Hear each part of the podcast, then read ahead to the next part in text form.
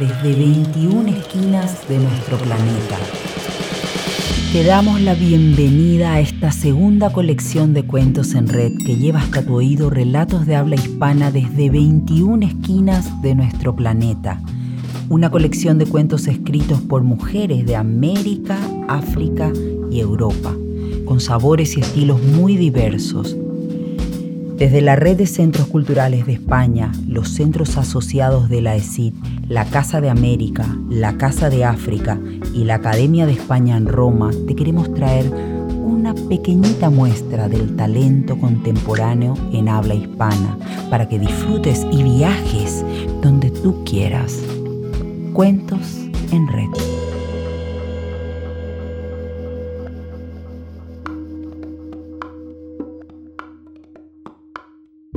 Desde Argentina, concretamente desde el Centro Cultural de España en Córdoba, nos regalan un cuento de la autora Natalia Ferreira. En palabras de la propia autora, este relato nace de admirar, preguntarse, a veces también enojarse, otras adorar o conmoverse sobre el vínculo que construyó con su padre. Pero no les queremos adelantar nada más, les dejamos con Velocidad Crucero de Natalia Ferreira, leído por la propia autora.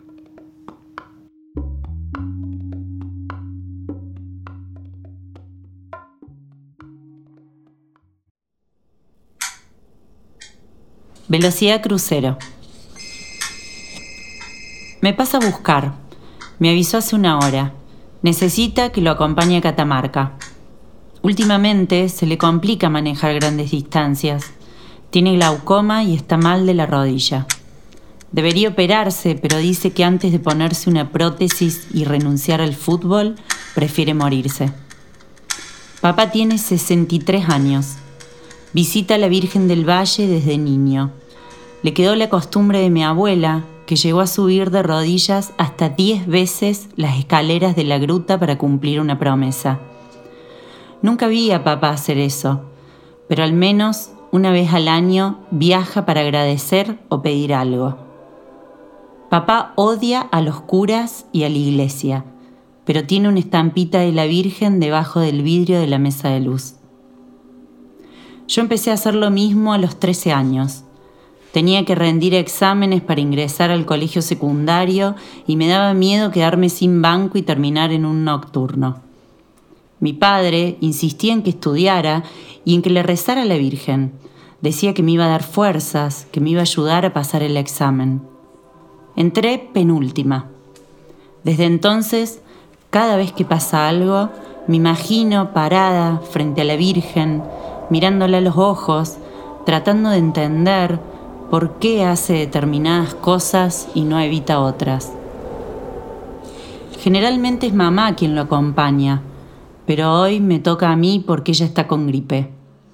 Él quiere ir ya, no puede esperar, necesita meterse en la ruta, encomendarse a algo que lo lleve a un punto de quiebre para que dejen de suceder las mismas cosas de siempre. Otra vez, mi tío. Está encerrado hace tres meses. Mi padre se hace cargo de él desde que tengo uso de razón, pero esta vez creo que tiene unas ganas indescriptibles de que se muera. No lo dice, pero me doy cuenta. Mis abuelos ya no viven, y como dice mi hermana, es una suerte que se hayan liberado de los desequilibrios del tío Pancho. Acepto ir con él para no dejarlo solo, pero no tengo ganas. Con Marcos estamos mal y en este momento soy incapaz de contener a alguien y mucho menos si ese alguien es mi padre. Me contó su plan por teléfono la idea es llegar a Catamarca a la tarde, alojarnos en un hotel y al otro día despertarnos temprano para ir caminando hasta la gruta. Ocho kilómetros. Le dije que tendríamos que negociar, que caminar a esa hora con el frío que hace me parecía una locura. Armo la mochila pensando que debería irme a otro lado, a una playa, a la montaña, a un lugar donde Marcos no exista ni mi padre esté triste. Un lugar de caras nuevas, Elijo dos libros, uno de cuentos y una novela. No creo que vaya a leer tanto, pero sería peor soportar el silencio. Me acuerdo del examen de manejo, Tengo que sacar el carnet la semana próxima. Sumo la cartilla de leyes de tránsito a la muda de ropa. Suena el portero. Agarro mis cosas, subo al ascensor, me miro frente al espejo. Noto más arrugas en la frente. Las tapo con el flequillo. Veo algunas canas. Salgo a la calle, no veo el auto. Tocan bocina desde un coche color caramelo. El vidrio del conductor se baja. Es mi papá. ¿Y este auto? Lo tengo hace varios días. ¿Me vas a decir que no lo viste? No, qué locura. ¿Para qué otro auto? Si con el Peugeot estabas bien. Mi padre ahora maneja una nave. Tiene GPS, tapizado de cuero negro y el asiento del acompañante se reclina como los ómnibus de lujo de larga distancia. Le pregunto cuándo lo compró.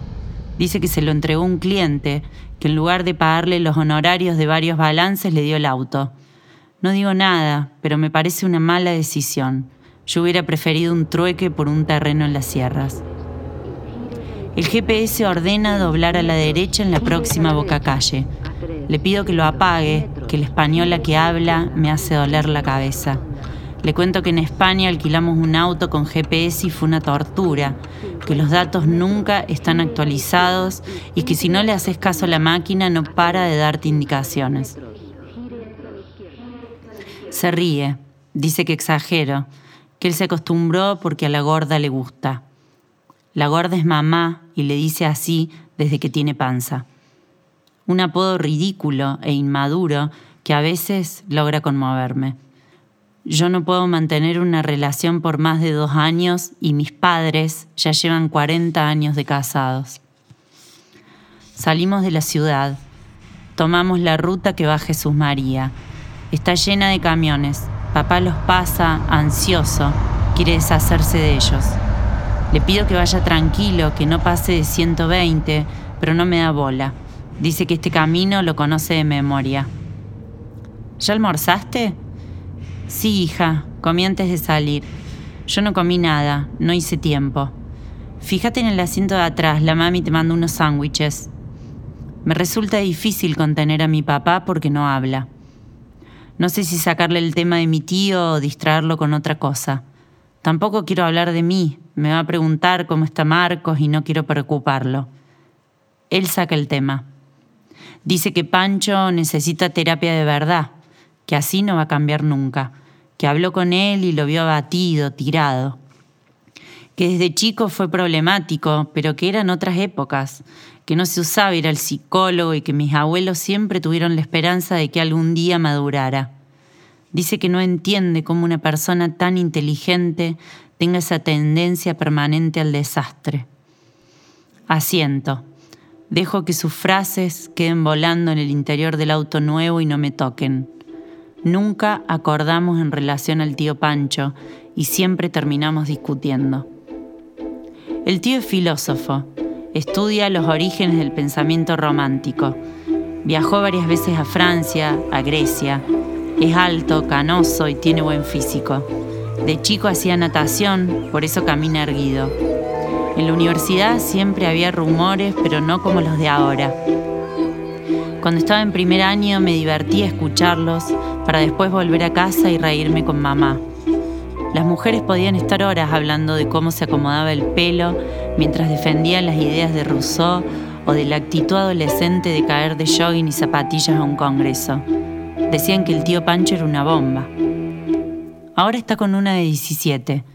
Papá dice que pasó el límite.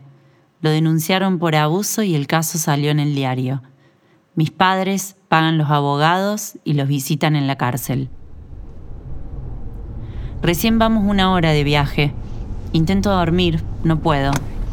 Busco mi mochila en el asiento trasero, saco las hojas impresas de la guía del buen conductor. Son 205 páginas con múltiple choice. Papá me pregunta qué leo. Le cuento que esta semana tengo que sacar el carnet y no sé nada de las leyes de tránsito. Léeme y vamos respondiendo juntos. ¿En serio? Claro, por eso te digo. La luz amarilla intermitente del semáforo indica máxima precaución. Sí, eso. Dice disminuir la marcha y circular con máxima precaución. Dale, otra. Dame otra. ¿Quién tiene prioridad en el paso de una rotonda? El que está circulando. Papá responde y yo voy marcando con una cruz. Chequeo que sea la correcta y acierten todas. Tomo notas de sus aclaraciones. Me explica los porqués de algunas respuestas cuando insisto en conocer el motivo. Me cuesta imaginarme al volante. Me sale verme desde arriba, con el pelo suelto y fumando un cigarrillo, pero ni siquiera fumo. Eso es Hollywood y no mi vida. Hasta la pregunta 20 vamos de un tirón, pregunta, respuesta, pregunta, respuesta. Después empiezo a notar que el manual está mal redactado. Me confunde. Papá dice que soy igual a mi madre. Le digo que no sea tonto, que en serio está mal escrito, que no entiendo cómo pueden publicar algo así. Ahora es él quien suspira. ¿El tío Pancho manejó alguna vez? Sí, pero era un peligro. Me llamaba tres veces al día, siempre le pasaba algo. Una vez se olvidó de poner el freno de mano en una subida y se le fue el auto contra un negocio de venta de pollos. Se asustó y salió corriendo. Estuvo desaparecido seis días, tu abuela casi se muere. ¿Cuándo fue eso? Vos eras chica, habrá sido en los 90. Hay que ser práctico para manejar. Mm, yo la verdad es que tengo problemas con el embrague. ¿Pero no te enseña tu profesor? Sí, pero me cuesta soltarlo. Marcos dice que voy a romperlo. No le des bola, Marcos. Vos haces lo que te salga. Es práctica. Mira este auto. Tiene embrague, pero tiene un sistema en el que yo puedo dejar de usar el embrague. Me llevó tiempo acostumbrarme. ¿Me estás jodiendo? ¿Qué? ¿Es automático? No, no, no es automático, pero en ruta, como ahora, si vas a una velocidad estable, podés activar la velocidad crucero y se queda ahí. Eso hace que no gaste tanta nafta y a mí me ayuda a relajar la pierna. ¿Y qué? ¿Y entonces no usás embrague? No, en velocidad crucero no uso el embrague. Mira, levanta los dos pies de la alfombra y el auto sigue. Parece que estuviera sentado en una reposera. ¿Tampoco el acelerador? No, porque el auto ya sabe que vamos a 130 y se queda ahí. Papá ahora maneja en silencio. Mamá me dijo que no habla con nadie, que tiene miedo de que termine descargando por otro lado y que le dé un paro o un cáncer. El pasto de la banquina está seco. Pasamos por Quilino, miramos de reojo a unos cabritos desnudos que cuelgan de una soga al costado de la ruta. Veo a mi tío en una celda, tiene frío y está rodeado de pendejos choros que le clavarían un cuchillo con tal de sacarle la campera. Abuso. Esa es la palabra que usaron en la carátula del expediente. Mi hermana dice que ese es el peor título, que más que correr riesgos por la campera o por los cigarrillos, deberíamos rezar para que no le metan un palo en el culo por violador. Que a esta altura eso ya lo debe saber hasta el que limpia las letrinas en la cárcel. Trato de alejar esas imágenes y vuelvo al auto. Mi padre pregunta por qué estoy tan callada, que dónde anda mi cabeza. Le digo que no me siento bien, que necesito parar, que estoy mareada. Frenamos cerca de un cruce de rutas.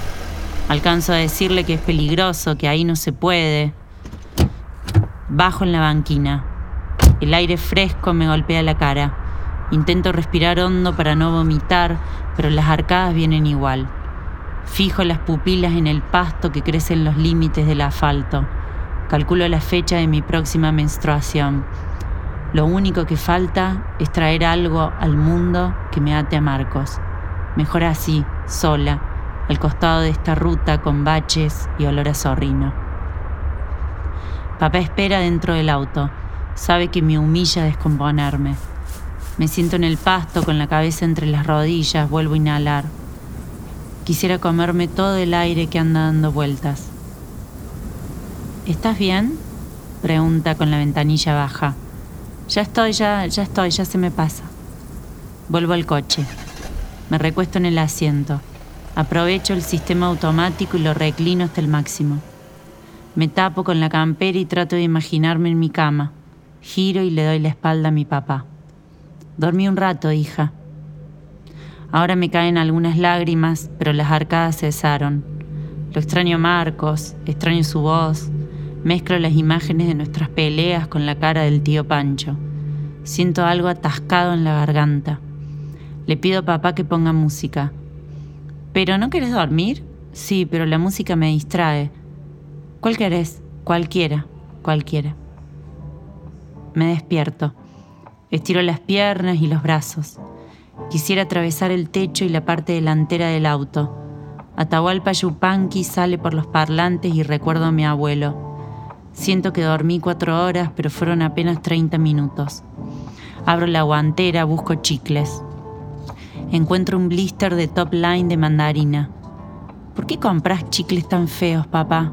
Para probar. A ver, dame uno de esos. Nos pasa un camión de carga. Está pintado con el logo de la sevillanita. En la parte trasera tiene una calcomanía que dice acá se trasladan monstruos. Mi papá putea y ahora intenta pasarlo él. ¿Y ahí cómo haces? ¿Cómo hago qué? Con la velocidad crucero, si tenés que pasar un auto, tenés que aumentar la velocidad. Claro, pero cuando aprieto el acelerador para subir, la velocidad crucero se desactiva. El sistema parece de ciencia ficción. Yo todavía no entiendo la cadencia de soltar un pedal y este auto anda solo. ¿Por qué se llama velocidad crucero? ¿Los barcos andan siempre a la misma velocidad? No, no sé, hija, supongo que es porque el auto se esfuerza menos, se queda en un nivel estable y así no gasta tanta nafta. ¿Tipo piloto automático, algo así? Claro, como los aviones. Imagina un crucero, de esos que hacen publicidad en los diarios de domingo. Nos veo en un barco en el medio del océano, el tío Pancho estaría tirado en una reposera chupando a toda hora. Seguro que se cogería alguna moza joven, de esas que se toman un recreo para viajar por el Caribe. Mi mamá pasaría horas leyendo, mirando de reojo a todos. Papá, no sé qué haría papá. Quizás le pegaría el bajón porque no está trabajando. Qué boludo que es mi tío, cogerse una pendeja de 17. Podría haber elegido una de 22 y zafaba. Me dice que siga, que retome las preguntas. Me cuesta volver a las líneas amarillas continuas y las blancas discontinuas pintadas en el pavimento. Siento que se me cruzan los ojos. Cuando era chica pensaba que podía quedarme visca si miraba por mucho tiempo un punto fijo. Ahora eso sé que no pasa, pero todavía no sé de otras cosas. ¿Está permitido en un congestionamiento vehicular adelantarse por la banquina, papá? Nunca. Bien, ¿Deberá usted ceder el paso a los vehículos de policía, bomberos o ambulancias? Sí, siempre. Papá se equivoca. Al fin se equivoca y leo entusiasmada. No, solamente cuando se circula en servicio de urgencia y así lo señalicen con sus señales lumínicas y acústicas en funcionamiento. Bueno, sí, a eso me refería, está bien. Respiro con fuerza. Siento el olor a nuevo del tapizado y miro el costado de la ruta. La banquina. Le pregunto a mi padre para qué sirve. Me dice que para un accidente o para cuando necesito salir del camino por algo. Le cuento que yo caminaba por las banquinas en Europa y me dice que siempre me gustó jugar con el peligro. Le digo que exagera, que parece que nunca hubiera sido joven y me responde que él a mi edad ya trabajaba y tenía dos hijos. Miro las curvas y pienso en Marcos. Papá, ¿qué? ¿Cómo lo llevó la policía al tío? Exhala. Abre tanto la boca que llego a percibir su aliento. Bueno, si querés no me contés. Frunce el ceño, mira hacia adelante, perdido. Revisa la ruta por el espejo trasero. Estaba en la biblioteca de la universidad, parece que llegaron cerca de 10 o 12 tipos en tres móviles. Hicieron un despliegue como si tu tío fuera un delincuente. Cierro los ojos y me imagino a la bibliotecaria frente a los oficiales. La sala de lectura llena, el silencio interrumpido por la retirada del tío. ¿Y qué pasó? Nada. Entraron, lo buscaron en uno de los boxes, él estaba en horario de consulta con alumnos y parece que lo quisieron defender y él dijo que seguramente era un error. ¿Lo sacaron esposado? No, no, creo que no hizo falta porque no se resistió. Todo por esa pendeja de mierda. Bueno, hija, ya se verá, se verá qué pasa. ¿Y él? ¿Él dice algo? No, no dice nada. Dice que no hizo nada, que salieron un par de veces, pero que hay mails, mensajes de texto que lo incriminan. ¿Qué dicen los mensajes? ¿Los viste? No, yo no los vi, pero parece que la pendeja le rompió la cabeza. Él dice que nunca sintió algo así por alguien. Anda a saber, hija. En la ruta hay niebla. Pensé que solo pasaba de noche o de madrugada. Mi padre me explica que cuando hace mucho frío las nubes bajan. Le pregunto si ve bien, si no hace falta que descansemos un rato. Me fijo en el GPS, dónde estamos. A mil metros hay una estación. Le digo que paremos, que necesito hacer pis. Salimos de la ruta a la derecha, es una IPF con mini market. Papá estaciona, dice que me apure. Pienso que está cambiando. Cuando era chica me hacía aguantar hasta que se me escapaba el chorrito. Tiene la teoría de que así nos pasan muchos autos y después se retrasa el viaje. En el baño hay cola. La mayoría son mujeres de mi edad. Dos están con sus hijas y una está embarazada. La de atrás mío acaba de tirarle un beso al chico que entró al baño de enfrente. Recuerdo los primeros tiempos con Marcos, nuestros viajes. Calculo la edad de la chica, tendrá unos 19, 20. Miro su piel, tiene tensa y sin manchas. Pienso que la chica que se cogió mi tío es más chica y todo me da asco. Vuelvo al auto. Papá no está. Escaneo con la mirada toda la estación. Me meto al mini market. Está al frente de la góndola de chocolates. Habla con la cajera. Le pregunta si probó alguno. Sonrío. Marco siempre se queja porque les pido opinión a los mozos, a los kiosqueros. Me divierte ver a mi padre interactuar con desconocidos. Suena simpático, se relaja. Dice que le elija uno que tenga maní, que no ve las letras de los envoltorios. Agarra un milka con almendras y un shot. ¿Por qué le dijiste los más chicos? Porque no podés, papá, es la porción justa. Acordate que tenés diabetes. Mamá te ve y te mata y encima me mata a mí por cubrirte. Volvemos al auto. Papá putea un Fiat Uno que casi nos choca.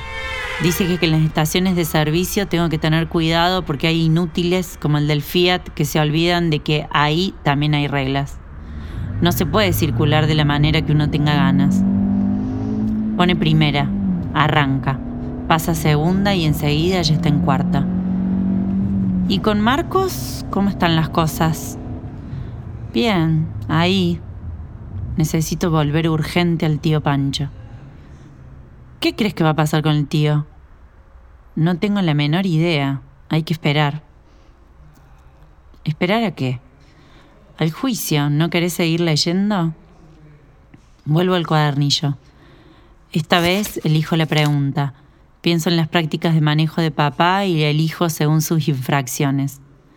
Está permitido circular marcha atrás cuando A. Maniobras propias de estacionamiento. B. Retomar otra calzada. C. Girar en U. La A. Estacionamiento. En una intersección no semaforizada. ¿Se puede doblar a la izquierda? Sí, siempre que no sea contramano. Está bien. Hacemos seis preguntas más y le digo que ya está, que me cansé de leer. Busco en la mochila el celular. Quiero ver si Marcos escribió o llamó. Papá me mira de reojo, siento la necesidad de justificarme. Estaba fijándome si había llamado mamá para contarnos algo de Pancho. Me dijo que iba a llevarle algo rico para la tarde, que iba a convencer a los guardias para que lo dejen pasar, no sé, un libro. Viste que si no lee se pone peor.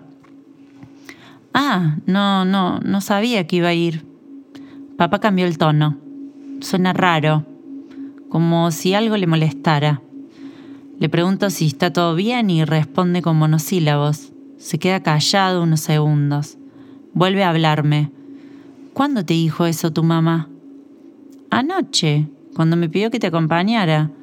Me dijo que con la gripe un viaje así era complicado y que ella prefería quedarse para ir a visitar a Pancho, que alguien tenía que estar por las dudas, Y total, vos venías conmigo. Mi padre no contesta. Me pide que le pase su celular, aprieta una tecla y se pone el teléfono al oído. Papá, estás manejando, ¿querés que llame yo? Niega con la cabeza. Marca de nuevo y parece no tener respuesta del otro lado. A ver, trata de llamar vos, dice. Me pasa el teléfono y veo una foto de mi madre en el perfil del contacto. Apenas llama, aparece la operadora, dice que el celular al que llamó no puede recibir la llamada en este momento. Le digo a mi padre que si quiere llamo a casa, al fijo. Dice que sí, que por favor intente. Llamo, atiende el contestador. Hola Juli, dame con mamá. Corto el teléfono y bajo unos centímetros la ventanilla. El aire rápido de la ruta hace volar un ticket que está en la parrilla del lado de adentro del parabrisas. Lo sigo con la mirada a través del espejo. Parece una paloma. Papá, Julieta dice que mamá está durmiendo y que apagó el celular porque no se sentía bien. Pestanea. Me dice que quizás está con fiebre, que no durmió bien anoche porque él se iba. Noto que el auto nuevo tiene techo corredizo. Desde acá podría mirar el cielo el resto del camino y quedarme muda para siempre. El día está por descomponerse. Hay tres nubes que encajan perfecto en el recuadro de la ventanilla. Las veo aglutinarse de a poco hasta fundirse en una sola masa de oxígeno. Papá advierte que puede ser que atravesemos una cortina de llovizna. Suelto un poco el acelerador y el auto se mete de lleno en la oscuridad que cae en la ruta. Las gotas golpean el parabrisas con fuerza, el sonido retumba dentro del auto. Papá se aferra al volante con las dos manos, las ruedas van pegadas a la calzada. Veo la cara de mi tío en los chubascos. Tiene los dientes blancos y la sonrisa ancha. Se acerca a mi madre, le habla al oído. Ella sonríe mientras enrula con su dedo índice un mechón de su pelo. Mamá gira la vista, nos mira de reojo, a mí, a mi papá. La sonrisa de mamá se cae al piso cuando terminamos de atravesar la cortina de agua. Faltan 100 kilómetros y estamos. Genial, ya me está agarrando hambre.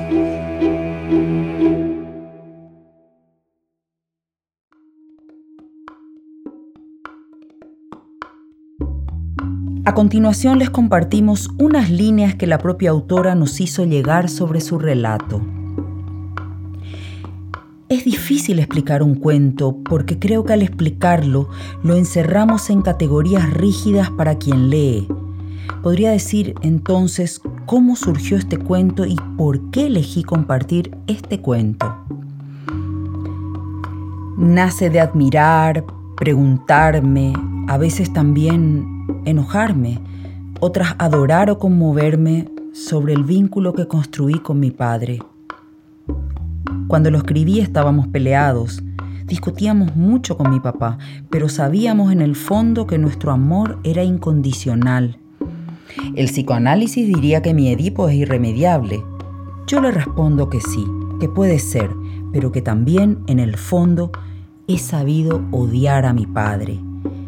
Mi papá ya no está, murió hace pocos meses de COVID-19. Su muerte fue repentina, brutal, dolorosa. Leer este cuento fue como revivir un poco lo que compartíamos en los viajes, la complicidad, los implícitos que dominan muchas relaciones vinculares. Creo que el cuento es eso, asomarse a un pequeño momento entre un padre y una hija y todo lo que hay antes, durante y después de ese vínculo. Yo escribo sobre vínculos, de otra cosa no me sale. Natalia Ferreira se graduó como licenciada en Comunicación Social en la Universidad Nacional de Córdoba. En 2016 publicó el libro de cuentos El resto de los días por editorial nudista Es profesora de la Cátedra de Literatura y Cine de la Universidad Blas Pascal. Dicta talleres de escritura creativa y realiza asistencias de guion y dirección en proyectos audiovisuales. En 2015 dirigió el corto documental La Hora del Lobo. Trabaja además como periodista y editora. Tiene la columna de opinión Una Segunda Mirada en La Voz del Interior en 2018 obtuvo la beca de creación del Fondo Nacional de las Artes para el desarrollo de una novela.